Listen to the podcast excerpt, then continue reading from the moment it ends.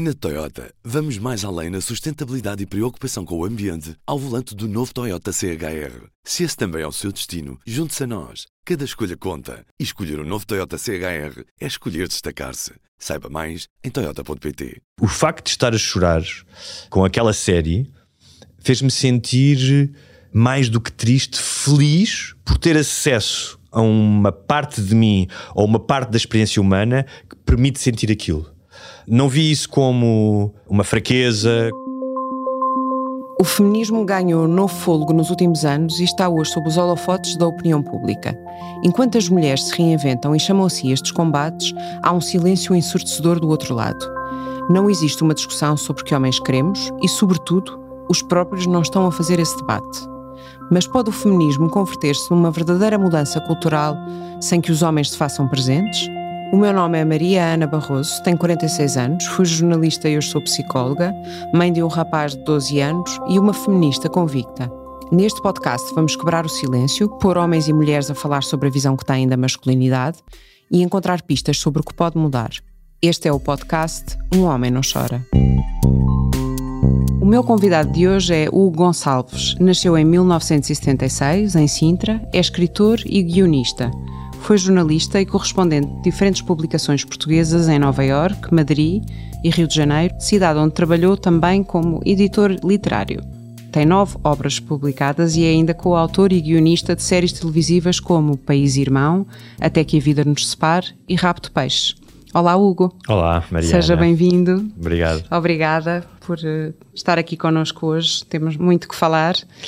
Eu começava por ir buscar um, um, dos seus livros, que tem só o livro, muita matéria para nós conversarmos aqui hoje, que é O Filho da Mãe, e que relata a experiência de perda da sua mãe aos oito anos, do luto que não foi feito e da forma como isso moldou a relação entre os homens da casa e condicionou o homem adulto em que se tornou. O conta a certa altura um episódio de, de agressão a, a um colega no colégio num jogo de futebol onde diz uh, que foi a primeira de muitas vezes em que a raiva tomou o lugar da tristeza. E isto fez-me, um, ehm, entre outras coisas, pensar nos episódios a que quase naturalizamos, que, a que assistimos, em homens adultos que ficam irados no trânsito, que têm outro tipo de reações uh, violentas, que se refugiam na bebida, enfim, e poderíamos dar muitos exemplos. E eu pergunto-lhe se por trás de uma primeira leitura que se tende ainda a fazer que esta é uma coisa própria dos homens, se acha que em muitos destes adultos poderá existir este mesmo mecanismo de transformar em agressividade as emoções que, que eles não se permitem sentir.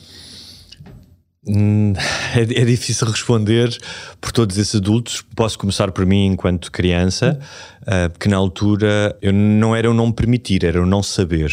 Eu acho que são coisas diferentes. Nós podemos falar, obviamente. Um, desta ideia de que os homens uh, são ensinados ou herdam, de certa maneira, um, um imperativo de não uh, ceder perante a vulnerabilidade, ou pelo menos não a mostrar, mas também pode ser simplesmente porque não sabem, ou seja, porque à sua volta uh, isso não é demonstrado. E eu acho que enquanto criança era isso que me acontecia. E, e quando falou do episódio da agressão, é curioso porque soa aqui neste estúdio algo mais do que é numa escola só de rapazes como a que eu andava. Ou seja, a agressão ou a raiva, uhum. uh, mas mais a raiva, porque a raiva é uma emoção ela faz parte da panóplia das emoções humanas. As mulheres também sentem raiva. E ela tem uma função uh, que imagino um psicólogo evolucionista explicará, como a tristeza, como, como outras emoções. Uh, portanto, a raiva em si mesma tem uma função e, e depois, obviamente, escama, como falou do trânsito e, e de outros comportamentos mais agressivos. Uh, e o, o que eu acho é que, sem discernimento ou sem um à vontade, sem uma, uma, inteligência emocional, que muitos homens não têm, e podemos falar disso também porque, até de uma questão científica, os homens, em termos. Uh, biológicos desenvolvem o córtex pré-frontal mais tarde do que as mulheres. Um, mas muitas vezes os homens não sabem como fazê-lo, uh, não chegam lá e eu demorei alguns anos também a aprender isso, a deixar-me sentir triste. E ainda hoje, muitas vezes, quando algo corre mal, o meu primeiro impulso é o da, uh, da, da, ira. Uh, agora, há uma espécie de um espectro disso: é eu percebo que estou irado e tenho, sei lá, posso dizer um palavrão, respirar fundo, o que seja, ou estar no trânsito e sair do carro para agredir outra pessoa. Sim, há uma grande diferença aí, felizmente. Sim, sim, sim. E também há um autoconhecimento que se calhar falaremos sim. mais à frente, que, que hoje tem para pensar, não olhar para essa raiva isoladamente e perceber, eh, fazer melhor a ligação a, ao que está associado à, à mesma. Eu aqui também, falta se calhar clarificar isso, Há também esta, esta ideia, quando eu digo que se olha para isto como homens a ser homens, também porque há uma, uma ideia de que o, o homem, é, o homem é mais agressivo e nós biologicamente somos diferentes, mas como se isso fosse apenas isso, quando na verdade hum, a ideia que tenho é que há aqui de facto muitas outras camadas que não é um mero exercício de agressividade per si. Sim. Eu, eu, por assim. isso volto a dar o exemplo de, do colégio onde eu andei, onde éramos só rapazes, eram uhum. 35 rapazes dentro de uma turma. Eu agora que tenho um filho e, e tenho noção da dimensão das turmas, e ele ainda é pequeno, está numa turma pequena, 35 rapazes dentro de uma turma, nos anos 80, é o senhor das moscas. Pois, é, uma, é. é uma espécie de experiência psicológica de algum vilão do James Bond. E os professores, nós tínhamos muitos professores que eram, não há outra expressão para dizer isto, que eram umas bestas, que eram, muitos deles eram professores que replicavam ainda os métodos uh, do ensino na ditadura, portanto, alguns batiam, outros faziam terror psicológico. Portanto, aquilo havia uma espécie de necessidade de sobrevivência e havia uma agressão, uma agressividade latente, mas havia miúdos que não eram agressivos. Uh, e se eu olhar, se pensar na minha turma do, do quinto, sexto ano, uhum. havia miúdos que eram mais agressivos do que outros. Uh, obviamente terá a ver com o seu contexto familiar, terá a ver com a sua genética, mas todos, ou seja, havia uma espécie de um código de comunicação, todos eles, para sobreviverem naquele meio, uh, tinham de uma maneira ou de outra, terem comportamentos que eu não diria agressivos, mas uh, às vezes um bocadinho beligerantes, que é não deixar ser pisado. O que é mais curioso nisto é que quando eu estou a contar algumas destas histórias com os meus amigos da altura, muitos de nós rimos dessas histórias. Não sei se é um, um instrumento para lidar com. De defesa. De defesa.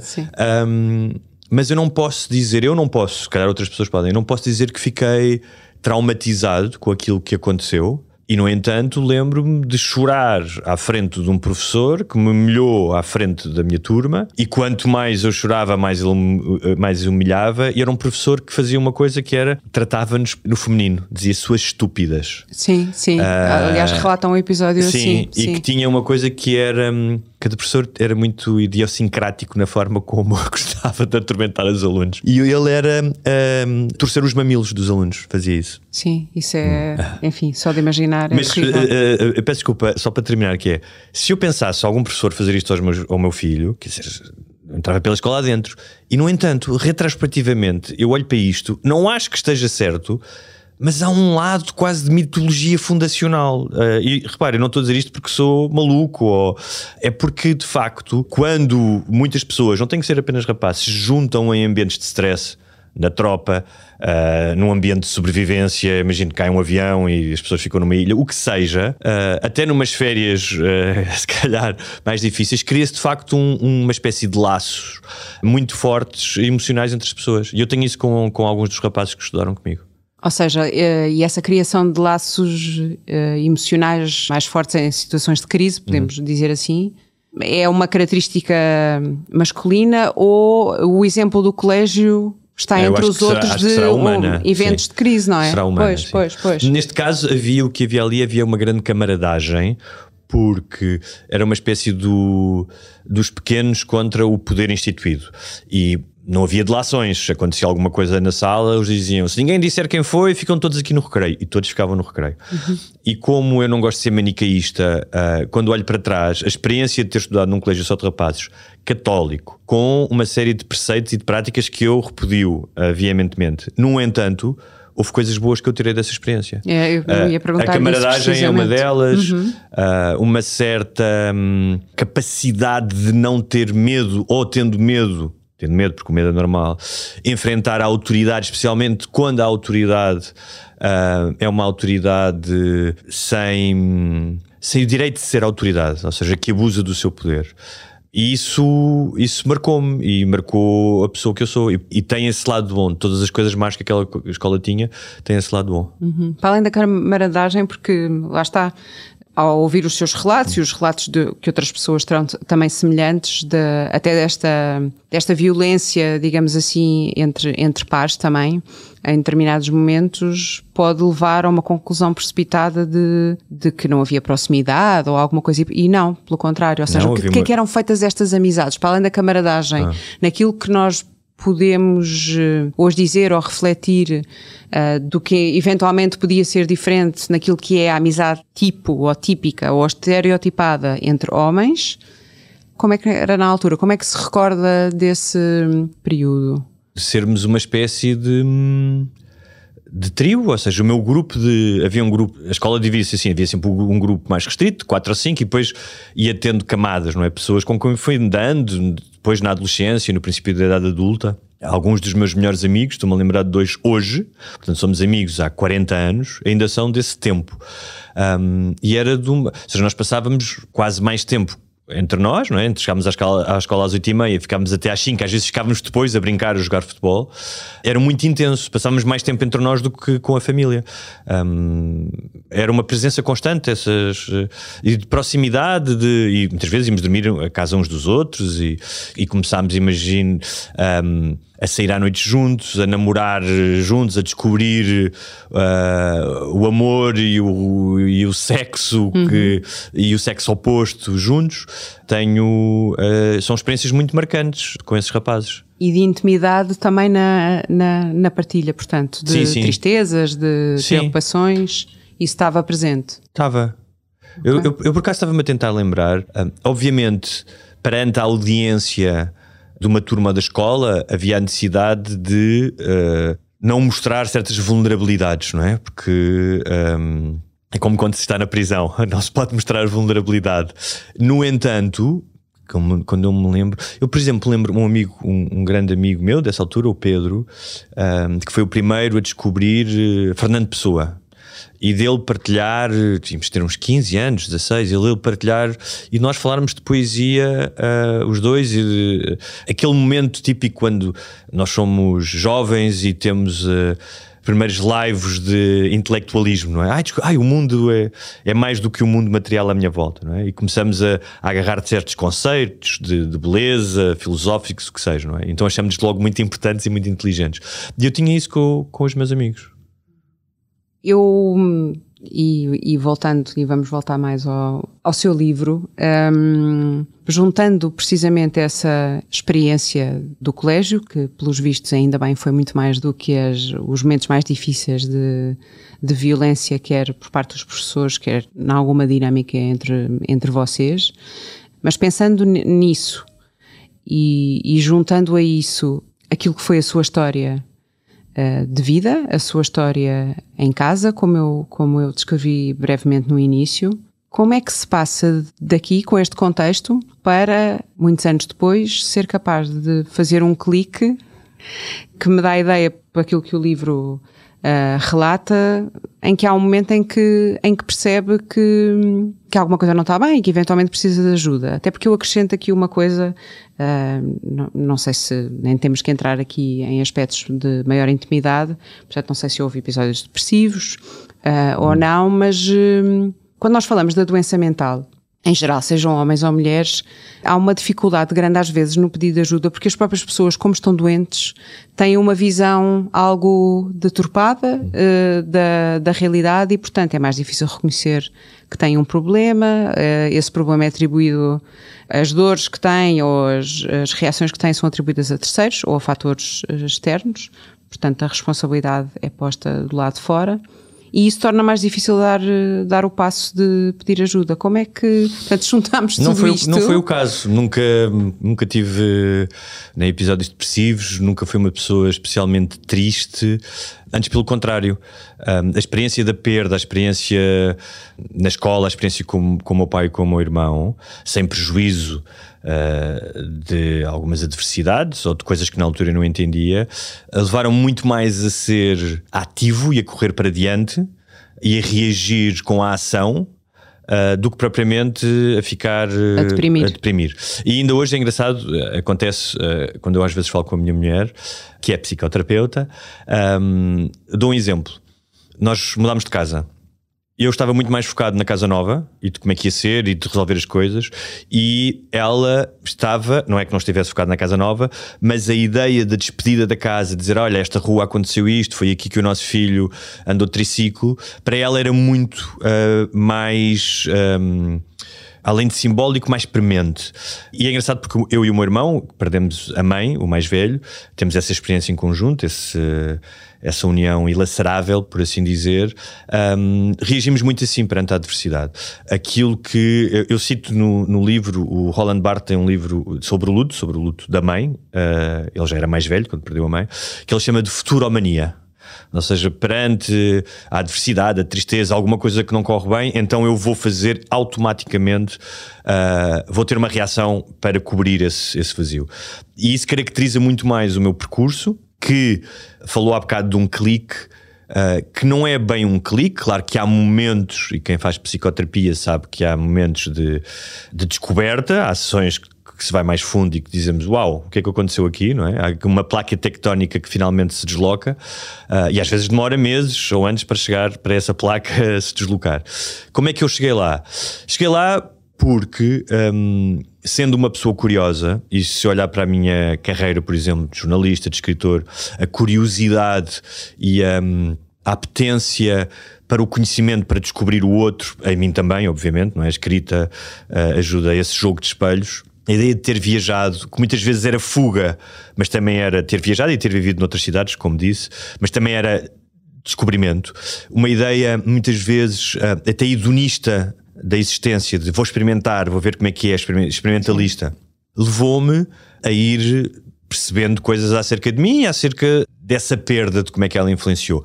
O que é que ajudou muito, obviamente, porque é uma espécie de acelerador de partículas, fazer psicoterapia, uhum. um, que eu não vejo como uma bala prateada, há pessoas que, para quem se calhar não serve, mas que a mim, obviamente, me ajudou a perceber uma série de clichês um, acerca de mim, todos nós temos um bocadinho a mania que somos especiais e depois percebemos que os nossos problemas são iguais aos dos outros. E um deles, foi fundamental, foi a ideia do abandono da mãe para mim era absurdo quando nós começámos a falar disso. Dizer, a minha mãe não me abandonou, a minha mãe morreu de cancro. Tipo, isso é quase insultuoso estar a dizer que a minha mãe me abandonou. Mas para a criança de 8 anos, ou seja, eu demorei algum tempo a chegar lá, sim, foi um abandono. E não é por acaso que quando eu chego a casa, depois de quando eu soube que a minha mãe tinha morrido, a minha mãe morreu em Londres, num hospital, numa última tentativa uh, de ser salva, e eu fiquei em casa da família. Depois, quando voltei a casa, a primeira coisa que eu fui fazer foi ir de divisão em divisão, obviamente influenciado por aquilo que se conhece como o pensamento mágico, na ideia de que ah, os adultos mentiram-me e ela está cá em casa. Uhum. Um, e claro que houve, e não é por acaso que uh, no mês seguinte eu dormi na cama onde ela dormia com o meu pai, com o meu pai, acho que foi um mês ou dois em que dormi com o meu pai. Portanto, obviamente que havia uma sensação, uh, um sentimento de abandono para o adulto racional era absurdo porque minha mãe morreu de cancro, não me abandonou. E como é que isso influenciou a relação, a minha relação com as mulheres? Eh, eu estava sempre com o pé fora, estava sempre era uma espécie de um salto de pocinhas do, do romance, não é? A ideia do. romantizava muito, passa a redundância, romantizava muito o amor romântico. Um, a música, os poemas, os gestos grandiosos, a paixão. E depois fui percebendo que, que era um lugar comum, que eu era um lugar comum, como muitos outros homens e mulheres, e que essa, essa idealização do amor romântico não era mais do que uma forma de colmatar a ausência do amor materno. Eu sei que isto, estou a dizer isto e quase que se me arrepiam os pelos de tão lugar comum que isto é, mas é absolutamente. Mas os lugares comuns vêm de algum Sim, sítio, mas é? é? absolutamente verdade. Um, e só quando eu percebi isso essa questão abandónica e, uh, e, a ideia de como é que eu utilizava o humor romântico e o tornava lúdico ou o elevava quase a uma espécie de arte uh, como uma forma de proteção uh, e a fuga, a fuga de fugir das relações, é que consegui finalmente ter uma relação madura e construtiva. Sim. A propósito, precisamente, disse conta de, de que dormiu dois meses? Ou, não, um mês, dois enfim, meses. Não, também sim, as memórias naquela sim. altura são, são o que são. E isso. Um, quase que me surpreende porque surge mais à frente, se bem me recordo no livro, em que relata precisamente até quando o seu pai regressa a casa, que não só uh, dorme com o seu pai durante alguns dias, mas de um momento qualquer em que choram em conjunto ou uhum. uma coisa assim. E depois aquilo que foi relatando antes é de um corte em relação a isto, não é? Porque, porque esse é um momento em que, apesar de tudo, uh, não, se, não se anda para a frente, agarrando na sua, não se anda para a frente e se vive a tristeza e se vive a dor naquele, naquele momento. Há um... O meu pai, meu pai também sofria de futuromania pois. e já muito mais velho. Ele, nós falamos poucas vezes sobre a minha mãe, sempre sob minha iniciativa. Um, e já mais velho ele disse-me eu percebi que ele tinha passado, não sei se foi diagnosticada, mas um episódio depressivo ou depressão. Hoje em dia sei várias histórias desse período através de outras pessoas. E ele disse-me: Eu só queria recomeçar a minha vida outra vez. Um, foi muito doloroso. Meu pai passou toda a doença da minha mãe, estava com ela em Londres sozinho quando ela morreu. Teve que trazer o corpo dela num avião, que é um episódio que ainda hoje me causa imensa impressão. Estar sozinho no estrangeiro e ter que trazer o corpo da pessoa que se ama num avião de volta, todos os procedimentos burocráticos, imagine-se. Um, e, e, era um homem nascido em 1944, uh, que tinha 41 anos quando a mulher morre, com dois filhos, um adolescente e outro com 8 anos, que era o típico pai que saía de manhã e voltava à tarde para, para trabalhar. Portanto, nunca nos tinha comprado uma peça de roupa, nunca nos tinha feito uma refeição, uh, era o encarregado de educação, assinava os testes, mas não ia às reuniões da escola, certamente. Era um homem do seu tempo. Eu estou a dizer isto sem qualquer ponto de juízo, porque uh, se eu fosse um pai naquele tempo, também dificilmente seria outro pai que não ele. E hoje em dia compreendo isso muito melhor. E, e como tal, ele quando olha Uh, depois desse momento, esse momento em que disse que eu chorei com ele, foi, foi no momento exatamente dias após a morte da minha mãe. E a determinada altura, um, ele pensou, ele, e ele confessou-me isso: que era, eu tenho que trabalhar. Ele tinha gasto imenso dinheiro com os tratamentos da minha mãe na altura. Eu tenho que trabalhar para estes miúdos continuarem na escola e terem roupa e tudo isso. Então agarrou-se, ou seja, a sua, o seu luto foi esse sentido de dever. O que é que aconteceu? O abandono uh, foi levado ao quadrado. Porque nós tivemos a nossa avó materna, que era uma espécie de. Havia aqui um processo de transferência, porque ela perdeu a filha, mas tinha os netos, não é? Uh, e nós não tínhamos a mãe, mas tínhamos a mãe da mãe, que não é a mesma coisa, mas esse ano e meio que ela passou nessa, em nossa casa foi fundamental para haver algum tipo de um, regularidade. Ou seja, um dos problemas do luto, especialmente nas crianças, é quando há uma morte destas, imagina, uh, alteração de rotinas, alteração de rotinas tudo uhum. isso. Isso continuamos a ir à escola, continuamos a ter comida na mesa, continuamos a ter os mesmos amigos, a andar de patins no terraço, depois isso foi essencial. Uh, e o meu pai refugiou-se no trabalho e, e, chegava tarde, e hoje em dia sei que ia sair com os amigos uh, e chegava tarde, porque era a única maneira que ele tinha de, uh, de seguir em frente. E a minha mãe desapareceu, a conversa sobre luto desapareceu durante anos. Eu lembro uma vez, eu relato isso num livro, em que eu estava a comer uma banana, devia ter uns 10 anos ou 11, e disse: Ah, estes fiozinhos da banana fazem cancro. E continuei a falar daquilo. E o meu pai passou-se, uh, tipo, teve uma espécie de um, uh, de um curto-circuito cerebral e disse-me: Não basta o que é que aconteceu nesta família para teres que falar de cancro. E, e, então cada esse momento que houve, esse momento de, de proximidade, de choro, de dormir na cama, a determinada altura, depois do impacto inicial, não é? Foi cada um foi à procura da melhor maneira que sabia para lidar com o luto, e no caso dele, e depois nós também, foi seguir em frente. Uhum. E, e, um, e um luto muito solitário, não é? Um, um para cada lado. Um para cada lado. Uhum.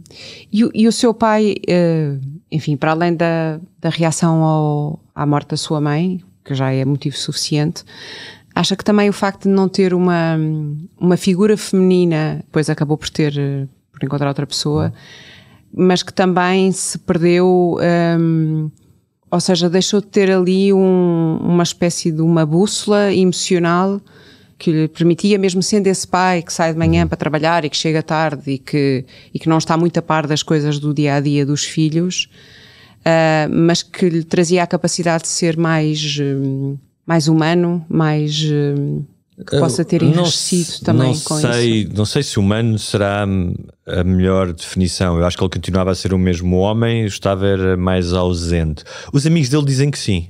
E até a vontade que ele tinha de formar uma nova família, de arranjar uma pessoa. De, ele falava muitas vezes nisso, não, temos que arranjar uma família. Uh, era à procura desse, desse equilíbrio.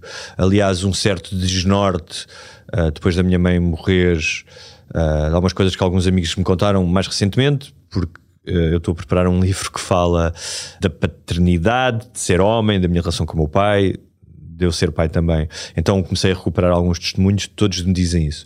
E enquanto me estava a fazer a pergunta, estava a lembrar de uma frase que li há pouco tempo um, que dizia que uma das descobertas da emancipação da mulher nos últimos 40, 50 anos foi de que os homens precisam mais das mulheres do que suspeitavam. Uh, isso tem a ver, obviamente, com os dados hoje de alcoolismo, desemprego, uh, o que se chamam mortes por desespero, de, que sejam elas suicídio, sejam elas uh, overdose, nos Estados Unidos. É? é? assim que elas são designadas nos Estados Unidos, morte por desespero. Um, porquê? Porque os homens formam muito menos família, as mulheres são muito mais independentes, portanto não estão dispostas ou a casar ou a estar em, em casamentos que não querem estar. Não é? Julgo que nos Estados Unidos um em cada cinco pais não vive com, não tem contacto com os filhos. Não sei qual é que é o número em Portugal. Então isso, imagino que em algum momento isso terá acontecido também ao meu pai, esse desnorte. E para quem como eu teve experiências, ou seja, eu sou uma pessoa muito mais progressista que o meu pai, vivi noutros, noutros países, uh, tive experiências uh, com vários tipos de drogas e percebi como pode ser cativante essa fuga, essa, um, esse namoro quase com a autodestruição, que depois é escondido, obviamente, pelo ah, isto é lúdico, isto é. Olha, olha como é que eu sou cool a fazer estas coisas. E portanto, eu entendo hoje quando falam do. quando já me contaram algumas histórias do meu pai, que estava um pouco perdido, começou a sair, começou a beber mais, nunca pôs em risco a família, uh, continua a ser a mesma pessoa que trabalhava. Eu olho para isso e digo, sim, claro, tipo. Eh, ele não era propriamente um super-herói e, e, que tivesse esse escape e conseguiu e conseguiu uh, não se desprestar na curva, que é o que acontece a muitos homens. Exatamente. Exatamente. Estava a pensar nesse, nessa questão do andar para a frente e de, e de manter esse mecanismo. Depois, também, quanto mais, quando mais nos afastamos do que é difícil ou do que pode magoar, mesmo que não seja conscientemente, mais assustador isso parece a perspectiva de, de, nos confrontarmos com emoções das quais fugimos a sete pés uhum. durante tanto tempo. Como é que sente que evoluiu no seu processo terapêutico aquilo que é a sua forma de estar, a sua capacidade de partilhar a, a fragilidade? Porque isso traz um, um, desconforto grande, como, quase como se não fosse uma. Traz uma um desconforto ou traz uma libertação? É, sim, o objetivo é que, é que depois seja uma libertação. Então vou-lhe contar como uma é história. Si? Eu respondo à pergunta, mas uhum. começo com uma história pessoal. Um, há uma série chamada Mr. In Between. Para quem gosta de séries, está na Disney Plus. É uma série australiana.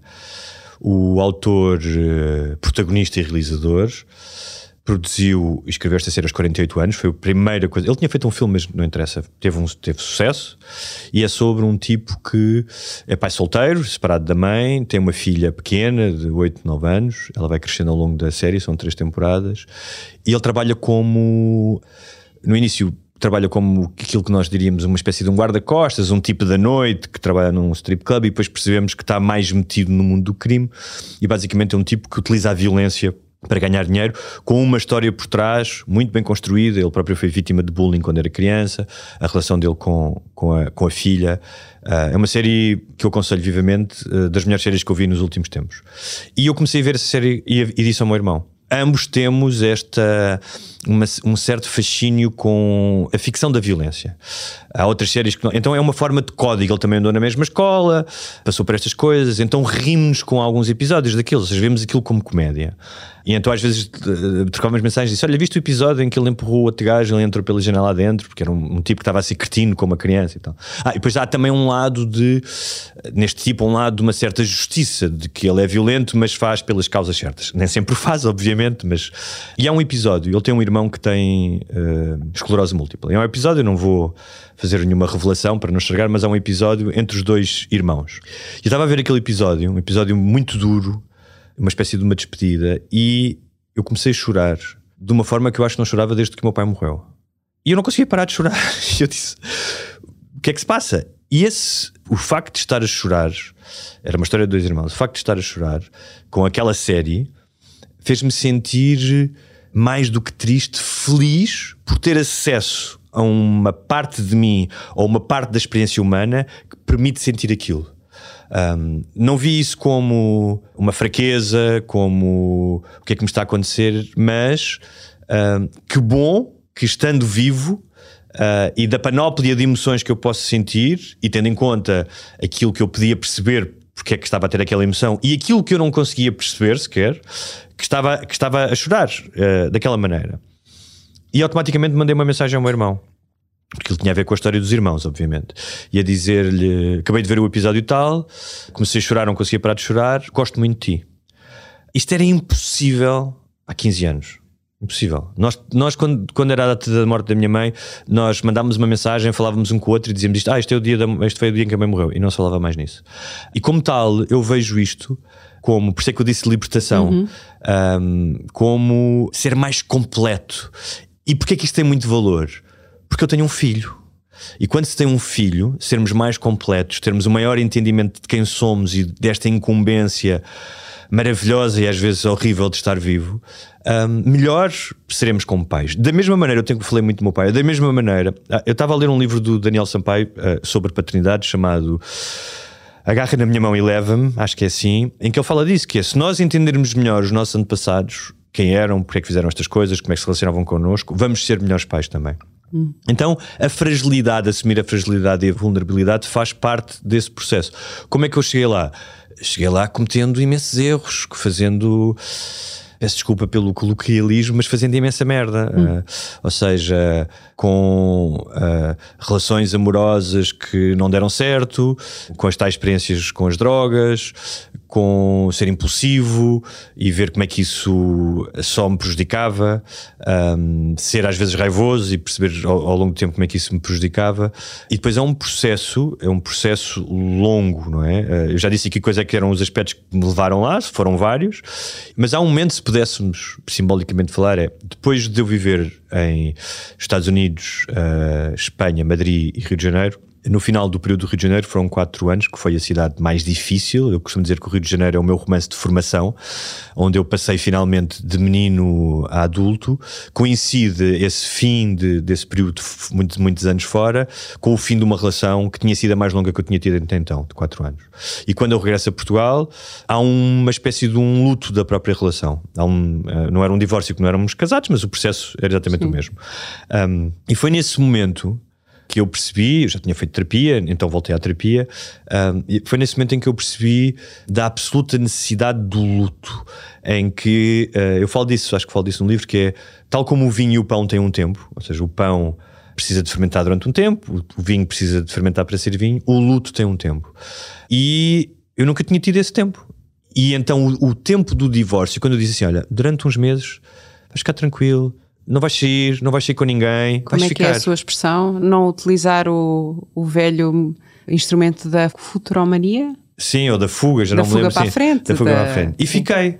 E também porque estava ali a chegar próximo dos 40, e eu acho que há, uma, há um arco que se atravessa na vida, cada pessoa terá um momento diferente, em que nós deixamos de fantasiar exclusivamente com o futuro que é normal na juventude, quem é que eu vou ser, qual é, é o trabalho que eu vou ter, como é que vai ser a minha vida, e passamos a ter uma, se tudo correr bem e estivermos inclinados para sermos um bocadinho mais maduros, para percebermos como é que nós chegamos ali e de onde é que nós viemos, ou seja, quem é que são os nossos pais, os nossos avós, eh, tudo isso. E eu senti que era aquele momento, e foi também um momento em que depois eu, eh, passado um ano ou dois, em que escrevi o, o Filho da Mãe, porque a ausência da minha mãe estava em todos os livros que eu tinha escrito de alguma forma, estava em crónicas, mas nunca tinha agarrado uh, esse tema com a entrega que era necessária, a mesma entrega que é necessária, por exemplo, para fazer uh, psicoterapia. Um, então eu acho que é um, um, Eu não acredito em. Sempre que aquelas pessoas dizem, ah, descobri o yoga, descobri a meditação e vi isso, ou o que seja, como uma espécie de. Ah, está aqui a solução para a minha vida. Eu acho, acho sempre desconfio disso porque a vida é tão complexa e demora tanto tempo a, demora tanto tempo a desenrolar uma série de nós que achar que há uma coisa e que não são várias coisas que vão permitir desatar esses nós é um bocadinho ingenuidade uh, e crendice também. E voltando aos ganhos desta, desta mudança em si, sente que a vida é melhor, sente certo que a vida é cheia Sem de. Sem dúvida alguma. Sabe que. Um bocado como assim, até, eh, desculpa interrompê-lo, para todos os, os homens e mulheres que não fazem esse processo, seja com terapia ou não, quais são os, os, os ganhos, não é? O que a vida, as novas cores eventualmente que a vida Nós, ganha. um, nós, como mamíferos bípedes com um córtex uh, maior do que os restantes, temos esta coisa uh, que está programada em nós de procurarmos constante satisfação. É? E, uh, portanto, está programado, é difícil uh, contornar isso. Vivemos numa época em que isso é uh, atiçado e fomentado ao máximo. A ideia de que tens que ter prazer, tens que ser feliz continuamente, não é? De, o próprio processo, se nós pensarmos dos reels, por exemplo, do Instagram, de, de, segundos e segundos, e estamos sempre a mudar, alimentam isso. A, a comida, o açúcar, as drogas, tudo isso. E então o prazer, a ideia do prazer a ideia desta existência hedonista, a própria forma como a tristeza, a ideia da tristeza está uh, removida uh, do espaço íntimo, público. Eu não posso mostrar que estou triste. Né? E como eu disse há bocado da raiva, a tristeza também faz parte da panóplia de emoções que estão programadas em nós. Uh, mas existe muito esta pressão. E eu, durante muito tempo, eu e muitas pessoas, e todos nós temos o impulso do prazer. Então a minha ideia era: não, não, vou ver para o Brasil e vou, e vou curtir, e vou sair, e vou beber, e vou. E hum, fui percebendo ao longo do tempo, mais uma vez, isto é uma jornada que se vai percebendo. São, são, é como num jogo de computador, vamos passando vários níveis, não é? Uh, vamos andando num, num, carrossel e depois percebemos, ah, este carrossel já, já deu o que tinha a dar e passamos uh, para outro. Eu percebi que a harmonia é muito mais importante do que o prazer. Fala-se muito de felicidade, mas que a harmonia, a ideia da harmonia, de haver um equilíbrio. E a ideia é que mesmo quando as coisas não correm bem, num dia mau, em que está tudo contra, que achamos que está tudo contra nós, em que perdemos alguma coisa, perdemos alguém, pensarmos, tenho uma vida boa. E isso é o mais importante. E não ter uma vida má e ter picos de não, mas agora vou fazer uma, vi uma viagem incrível às Maldivas. Uh, não, mas agora pá, tive 5 mil likes neste post. E então eu acho que o processo foi esse. Obviamente que passou uh, por toda esta aprendizagem pelo facto de ser pai. E uma vez que, que, estamos aqui a falar, eu acho que, não sou o único a dizer isso, mas tenho pensado muito nisso, acho que num tempo em que se pensa, ou se repensa, ou se questiona o modelo de masculinidade, para mim faz todo o sentido que a paternidade, ser pai, para as pessoas que querem ser pais, seja uma das formas de os homens aproveitarem as suas características masculinas. Uhum. O Júlio Machado Vaz, num episódio também que já, que já saiu do podcast, fala precisamente como, como a descoberta de uma nova masculinidade uh, se está a fazer muito pela via da, da paternidade, uhum. precisamente. Pode parecer um contrassenso, porque muitos homens têm uma questão, uma ferida narcísica, porque imensos homens ficam a tremer das pernas quando veem as mulheres dedicadas aos filhos, não é? E sentem-se que ficam para, para o lado, não é? Sentem... E depois, porque o cuidado das crianças sempre teve entregue às mulheres, então parece que é um espaço feminino e que alguns homens terão dificuldade a fazer isso.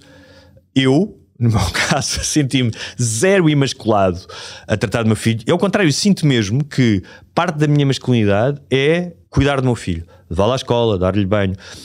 Isto sem prejuízo, eu vou dar um exemplo, que é a minha mulher preocupa-se muito mais com a questão da alimentação do que eu. Isto é uma questão típica das mulheres, a quem é, mesmo geneticamente, é atribuindo o papel de cuidadora, de se, de se importarem mais com a higiene. Não faço a mínima, não, uh, não vou falar disso, mas é uma coisa que eu gosto menos de fazer. Eu faço outras coisas. E então ela gosta de fazer. Então chegamos a acordo: é, ok, Tu tratas da questão da comida, estás mais preocupada com o que é que compras, não sei o quê, eu faço outras coisas. Se por acaso, imaginemos que a minha mulher não gostava disso, se eu tivesse que ser eu a tratar mais das questões da comida, eu falo-ia. Ou seja, estas escolhas, este equilíbrio do casal, eu acho que é muito importante os casais que vão ter filhos já terem uma coexistência colaborativa, se não estão tramados, porque se há um, momento, em que, se há um momento em que precisam de, de que as coisas funcionem, até pela tal ferida narcísica, é haver essa colaboração e atribuir uh, tarefas um ao outro. A ideia, ou faço isto, tu fazes aquilo. E de preferência fazer coisas que se goste mais. Por exemplo, a minha mulher odeia uh, qualquer coisa que seja com o carro. Então disse: tudo o que é que o carro, mudar pneus, o que fazes tu. Quem estivesse fora podia dizer: ah, isto é uma coisa, o papel tipicamente masculino.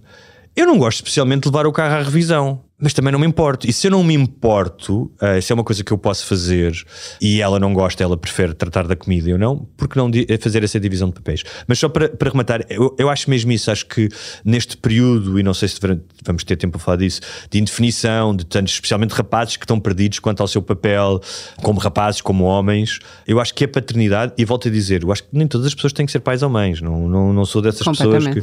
Mas pode ser, um, pode ser uma resposta para, para essa ambiguidade ambiguidade de quem somos hoje como homens. E pegando nessa questão do, do estarem perdidos, isso é um, enfim, tem-se feito até uma, uma ligação entre estes eh, jovens e sobretudo já jovens adultos, digamos assim, que estão meio perdidos porque enfim, entramos numa fase em que, em que estão bastante bem identificados os comportamentos que estavam errados e que é preciso mudar e que, e que justificavam e justificam ainda enfim, eh, questões como a violência doméstica, a agressão, outro tipo de coisas, mas depois falta, falta o resto, é como se ficasse ali um, um vazio, não é? O que os homens não podem ser ou não devem ser e, e faltar eh, o, o, resto. É verdade que quando chegam a, a pais, se quiserem ser pais, é uma oportunidade para, para perceber e mudar algumas coisas e descobrir eh, todo um, um, novo mundo de coisas, há entretanto uma juventude em que andam ali meios, meios perdidos e que, e que me faz pensar uh, naqueles movimentos que temos tido, nomeadamente nos Estados Unidos, mas não só dos Andrew Tate desta vida, não é? Sim. Que, que tem sido encarado muito Sim. como uma busca de, de encontrar eh, uma identidade ou de recuperar uma certa ideia de masculinidade, enfim, hum. com as nuances todas. O, há um livro uh, que eu li recentemente, até para a pesquisa que estou a fazer para o meu próximo livro, uh, chamado Boys and Men, do Richard Reeves, que é um académico norte-americano, e que ele fala de todas essas questões, fala das questões da escolaridade, do emprego, também que os homens estão a ficar para trás uh, em relação às mulheres numa série de, de questões. Ele, aliás, tem uma frase que eu digo já aqui quase como um aviso para as pessoas que preferem dicotomias e que às vezes têm dificuldade em, em, em ter dois pensamentos na cabeça, que é nós podemos ser entusiastas dos direitos das mulheres e estar preocupados com a situação dos homens. Uma coisa não anula a outra. E hum, dos vários. Uh, ou seja, há uma crise, especialmente nos rapazes mais novos, mas ele fala muito e fala de vários, uh, de vários estudos em que os rapazes dizem o que sentem é uma falta de propósito, de um desígnio, de qualquer coisa que lhes dê sentido. E, e por isso são muito mais vulneráveis quando se está perdido a qualquer discurso mais radical, seja ele de um cretino uh, das redes sociais como é o Andrew Tate, que mostra o seu Bugatti como uma forma de de grande realização, ou seja, ao extremismo religioso islâmico uh, nas cidades, nos subúrbios das cidades europeias, uh, e que levou não sei quantos rapazes uh, a ir combater pelo ISIS. que não é só só isso, eu sei que há mais fatores que levam a isso, sim. mas essa ideia de não ter um propósito, um, a ideia de ter rapazes de 15, 16, 17, 18 anos completamente, a maioria deles uh, numa fase em que estão no auge da, do, do, dos índices de testosterona, vulneráveis a esse tipo de discurso. Não é bom para nenhuma sociedade. E, e acrescento já acrescento, agora, acrescento, isolados, acrescento muitas isolamento, vezes. Uh, a questão de dificuldades com a sua sexualidade por causa uhum. da pornografia, uma série, de, uma, uma série de questões. Não é bom para nenhuma sociedade. Uh, todas as sociedades em que a iniquidade é maior são sociedades onde a paz social também é menor. E eu, como pai de um, de um rapaz, uh, isso preocupa-me. Não só como pai de um rapaz, como um cidadão preocupa-me, mas como pai de um rapaz preocupa-me. Uh, qual, nos próximos 20, 30 anos, o que é que vai acontecer? E obviamente aqui estamos a falar muito também do homem ocidental, obviamente. Claro, mas o que é que, numa bolha. Numa bolha. Mas o que, é que vai, o que é que vai acontecer? Coisa que são qual é aquele modelo de masculinidade que está em, em formação. Porque não nos esquecemos de uma coisa, isto talvez sendo uma uma redundância, uma verdade para Alice, no mundo em que estamos hoje, talvez possa ser controverso, eu acho que não, que é 95% dos homens são cis e são heterossexuais. Sem prejuízo algum de todas as outras questões, géneros, uh, orientação sexual, e que muito bem finalmente nós temos no discurso público. Mas 95% dos homens são cis e heterossexuais. E pode-se falar deles sem que tenham que pagar pelo lastro histórico uh, de ser homem nos últimos dois mil anos. Exatamente. E, e a propósito até desta, dessa questão de ser sensível, quase falar de de os homens estarem a ficar para trás ou, ou, de outras questões, dá a ideia de que é como se houvessem. Portanto, temos um movimento feminista que ganhou outra força nos últimos anos e, portanto, há todo um fenómeno de repensar eh, o papel das mulheres, o que, é que as mulheres podem ser, eh, as raparigas, ou seja, nota-se na, nas escolas que as raparigas eh, estão mais, é um termo que não adoro, mas mais empoderadas, uhum. mais com a noção de que podem ser tudo e fazer tudo. E depois há um outro lado que não é acautelado e com isso no final não sei se não se perpetuam algumas coisas, ou seja, se queremos mudar a sociedade tem que ser feita com, to com toda a gente, Sim. até porque senão perpetua-se o tal modelo de serem as, eh, as mulheres que levam atrás eh, as coisas. Sim. Até, e isso remete-me para uma. Mas sim, diga-não. Não, Ia um, ocorrer-lhe alguma coisa. Uh, estava a pensar, a ver se não perco a linha ou raciocínio sobre, sobre, ah, sobre a questão. O, o Richard Reeves, uh, nesse livro, diz uma coisa interessante que é, sem dúvida alguma, que o sistema de ensino que ainda hoje é prevalente no mundo ocidental foi feito pelos homens. No entanto, hoje em dia, quem beneficia dele são as mulheres. E ele fala, por exemplo, da questão, especialmente dos rapazes, que seja a nível do, do córtex pré-frontal, seja do cerebelo, uh, têm, que, são, que são reguladores das emoções, do, do bom senso, estão, julgo que dois a três anos atrasados em relação às raparigas. Ele, por exemplo, dá uma solução, uma das soluções que ele dá é que os rapazes deviam começar a escola mais cedo. Mais, mais tarde, tarde desculpa, mais tarde. Mais tarde. Um, e que esta ideia de estarem fechados numa aula, numa sala de aulas, que é muito mais prejudicial para os rapazes que precisam de mais atividade física e de estarem fora e de... Eu, eu reparo, eu não sou um cientista social, estou a debitar coisas que li. Acho interessante isso. E só, e só digo isto porque, só para sublinhar esta ideia que eu disse há bocado, que é o facto de, um, felizmente, as mulheres se terem liberdade, libertado do jugo do casamento. Não, não nos esqueçamos que até 1974 estamos prestes a fazer 50 anos do 25 de Abril, uma mulher em Portugal devia obediência ao homem, ao marido, segundo o Código Civil. Uhum. E que, sem autorização do pai ou do marido, não podia abrir uma empresa, pedir sair um empréstimo, sair do país, ter um passaporte, alugar uma casa, não podia ser juíza, não podia ser uh, diplomata, as enfermeiras e as professoras tinham que pedir autorização ao Estado para se casarem. Portanto, ótimo. Isso é incrível, uh, demos passos gigantes, uh, não só, como eu disse há bocado, não só para as mulheres, mas para os homens também. Todos, todos a maioria dos homens beneficiou com isso, não é? Se forem, se tiverem dois dedos de testa, beneficiam com isso. Mas claramente há uma uma crise, ou começa a haver uma crise com os rapazes, e isso não deve ser um tema tabu, deve-se poder falar disso abertamente, sem demonizar, porque também é uma. Eu percebo, em todos os movimentos, uh, por exemplo, quando foi o Me Too, eu lembro de estar a falar com uma amiga minha e ela dizia: pá, tem que rolar cabeças. E nós, eu estava a dizer sim, mas uma injustiça não repara outra, porque estávamos a falar das diferentes escalas entre um Weinstein, que é um violador, e, e alguém que teve, como aconteceu com o Aziz Ansari, um comediante que claramente teve um, um mau encontro em que as duas partes não estavam satisfeitas, não houve qualquer tipo de abuso, não houve violência, uhum. aquilo não correu bem, mas veio a público quase como sendo também uma espécie de abusador sexual. E ela estava a dizer: Ah, tudo bem, mas estamos distintos para isso, foi muito tempo, nas revoluções. Faz uma vingança. Nas revoluções há sempre alguém que tem que parar. Eu entendo isso. Entendo o comportamento humano, mas para bem de todos, que tal, e num, e num período tão polarizado, em que tudo é dicotómico, em que eu sou deste ou sou daquele, que tal Uh, de todos, falar disto com um bocadinho menos de paixão e de mais comedimento e sensatez.